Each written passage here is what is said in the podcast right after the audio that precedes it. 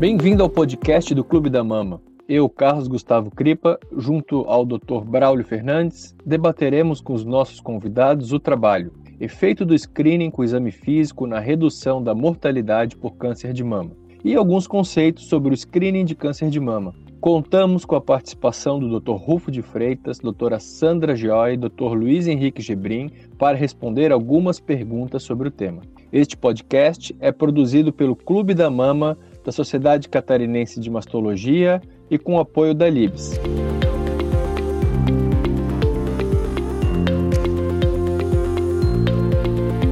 A prevenção do câncer de mama através do diagnóstico precoce tem sido uma das principais estratégias para a redução da mortalidade. Grande debate e discussão tem envolvido o papel da mamografia como ferramenta ideal para o diagnóstico precoce, uma vez que críticas com relação ao overtreatment e limitações do método têm dividido opiniões. Recentemente, Dr. Rajendra publicou um artigo demonstrando a eficácia do screening com exame físico bianual como uma opção à mamografia e com bons resultados. Estamos no momento onde buscamos inserir em cada cenário o modelo ideal que vai ser capaz de ter impacto na mortalidade, mas sem ao mesmo tempo sobrecarregar os sistemas de saúde limitados. O podcast de hoje está dividido em três partes complementares, onde cada convidado responde uma questão sobre o screening do câncer de mama e alguns conceitos. Fique conosco.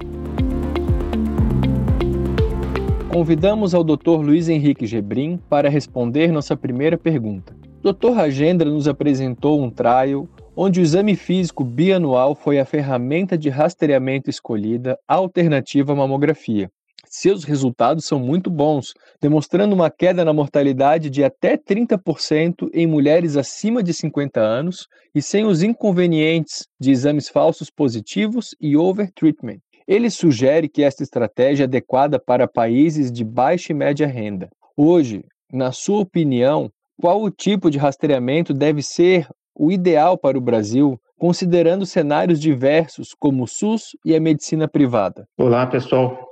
De fato, esse trabalho mostrou a importância de se fazer o exame clínico em populações, não é só em países pobres, é, não, em populações que não têm acesso a médico ou ao exame de rastreamento mamográfico. E, e a finalidade é detecção precoce, ou seja, diagnosticar os nódulos num tamanho menor. Isso nós já sabemos que estatisticamente, é, se realmente o tempo passar e esses nódulos crescerem, a mortalidade aumenta. E se nós conseguirmos diagnosticá-los, ainda que palpáveis, com 2, 3 centímetros, realizando um tratamento eficiente, as chances de cura são muito boas hoje em dia.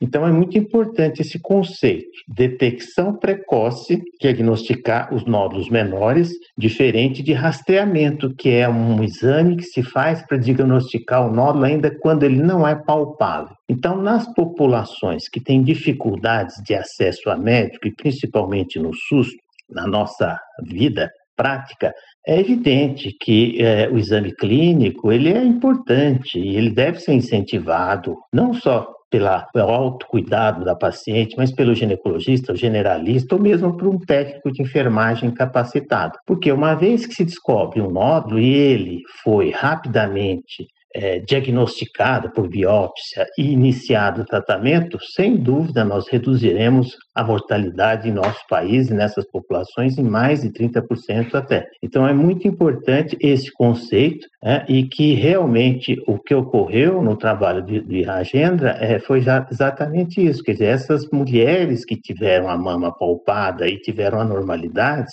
elas foram de forma ágil. É, então, essa é o nosso, a nossa discussão com ele. Quer dizer, elas acabaram achando uma, um fura-fila para aquelas pacientes que estavam fora do screening e que até que se engajaram num esquema em que pudesse ser atendida e eventualmente a biópsia ser realizada, não há dúvida que isso foi um diferencial importante e que levou essas pacientes a um diagnóstico um pouco mais rápido e eventualmente uma sobrevida menor. E vale ressaltar que é importante, o que não ficou muito claro, e que quando nós oferecemos um tratamento é, eficiente, com cirurgia, radioterapia e quimioterapia, com drogas, é, anticorpos monoclonais, sem dúvida a mortalidade deverá cair ainda mais. Então, é, é, o que muitos países estão querendo é dizer que, é, em função da eficiência do tratamento do câncer de mama, e principalmente esses cânceres mais indolentes, os luminais,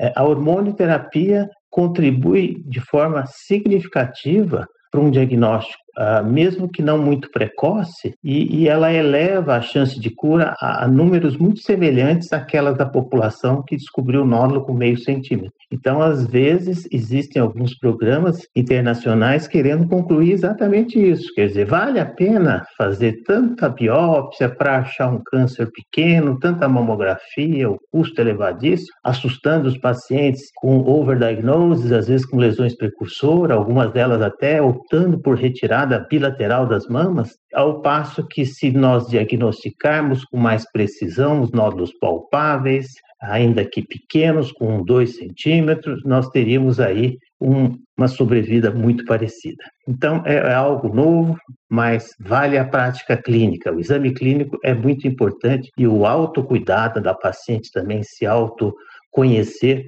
é, é, são extremamente importantes, principalmente para os tumores mais agressivos, que crescem rápido. Então, isso é muito importante. Agradecemos a participação do Dr. Gebrim em nosso podcast e convidamos a todos a acompanharem as partes 2 e 3 complementares. Fique conosco.